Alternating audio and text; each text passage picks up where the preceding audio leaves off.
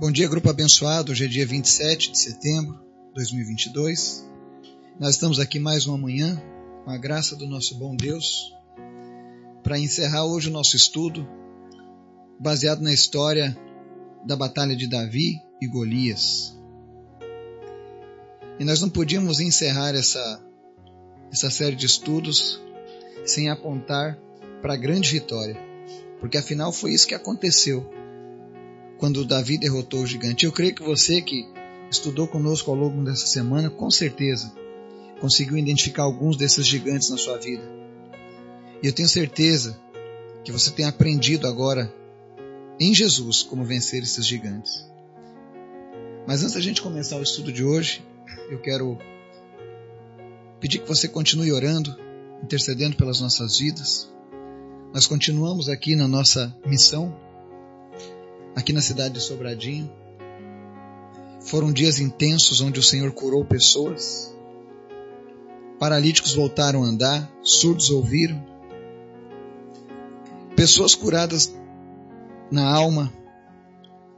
Uma juventude inteira sendo alcançada por Jesus. E eu sei que tem muito mais para acontecer hoje.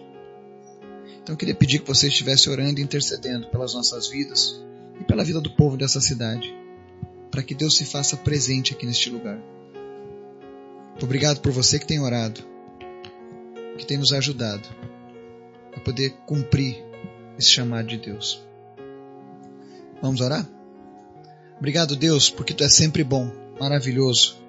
Nós te amamos, nós te desejamos, nós anseiamos por mais de ti, porque tu é o único digno de honra, glória e louvor. Por isso eu te apresento nesse momento, Pai, as pessoas do nosso grupo, as pessoas que estão nos ouvindo agora nesse momento. E eu peço agora que o Teu Espírito Santo visite cada uma delas, trazendo paz, graça, trazendo libertação e principalmente salvação. Que em nome de Jesus essa semana tenha sido uma semana onde gigantes caíram na vida de cada uma dessas pessoas. E em nome de Jesus, eles jamais irão se levantar. Porque agora nós colocamos as nossas vidas em tuas mãos, Jesus. Vem curando os enfermos nesse dia. Visita aqueles que estão sofrendo agora de alguma enfermidade. Cura, meu Deus, as pessoas que estão lutando contra o câncer nessa hora. Em nome de Jesus, eu ordeno agora que toda raiz de câncer desapareça e não volte mais em nome de Jesus. Em nome de Jesus.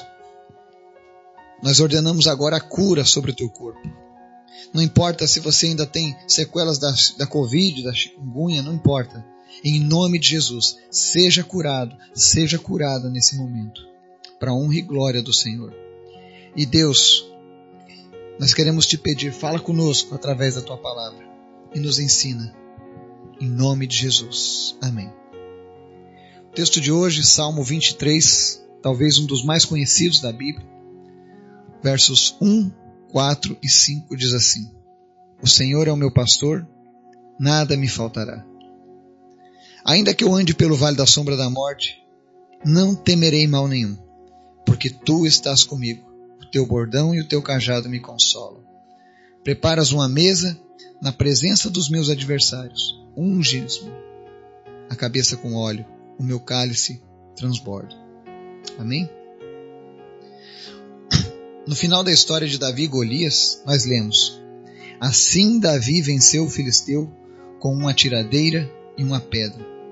Sem espada na mão, derrubou o filisteu e o matou. Em questão de horas, um garoto pastor, armado apenas com um estilingue e a sua fé em Deus, derrotou um gigante temível que vinha provocando os israelitas durante 40 dias. O seu pastor, Jesus, fará o mesmo na sua vida se você o permitir. No Salmo 23, no verso 5, Davi faz uma afirmação sobre o Senhor. Preparas um banquete para mim à vista dos meus inimigos. Jesus, o seu Salvador, promete liderar, guiar e proteger, não na ausência dos seus inimigos, mas na presença deles. À medida que as pressões, as trevas e as lutas contra os seus gigantes vão se fechando ao seu redor, o seu pastor prepara um banquete ali mesmo, no meio da batalha, Ele te oferece tudo de que você precisa, não apenas para sobreviver, mas sim prosperar enquanto você encontra o caminho da liberdade. A Bíblia diz que Jesus não é apenas o seu bom pastor, mas é também o leão de Judá. O seu rugido governa as nações e a sua voz destrói o inimigo. Porém, por um curto período de tempo, Satanás tem a permissão para rondar e procurar aberturas por onde ele consiga se infiltrar na sua mente. Se você não conseguir detê-lo, será ele quem se sentará à sua mesa. E caso se sente, ele irá trabalhar para destruir a sua confiança em Deus e tentará te dizer que você está sozinho na luta e que você não tem chance de vencer os gigantes. Em momentos como esse, você precisa concordar com Davi, que apesar de testemunhar muita adversidade em sua vida, afirmou com confiança: Mesmo quando eu andar por um vale de trevas e morte, não temerei perigo algum, pois tu estás comigo. Davi sabia que Deus tinha tudo sob controle. Ele reconhecia durante os tempos obscuros que Deus estava ao seu lado, caminhando pelo vale com ele. Você pode ter essa mesma confiança se não permitir que o inimigo se sente à sua mesa. Caso o inimigo se sente à sua mesa, ele tentará convencê-lo de que você não irá conseguir. Ele irá trabalhar para fazer a sua cabeça girar e tentar convencê-lo de que você está cercado e todos estão prestes a atacar. Ele irá tentá-lo com pensamentos de que há algo melhor em outra mesa e que Deus está te impedindo de experimentar tudo isso. Em vez de acreditar nisso, escolha acreditar que o seu pastor prometeu guiá-lo pelo vale. Ele está sempre com você. Sabe o que é melhor para a sua vida e que você é o seu filho ou sua filha amada. Assim, sente-se hoje à grandiosa mesa de Deus.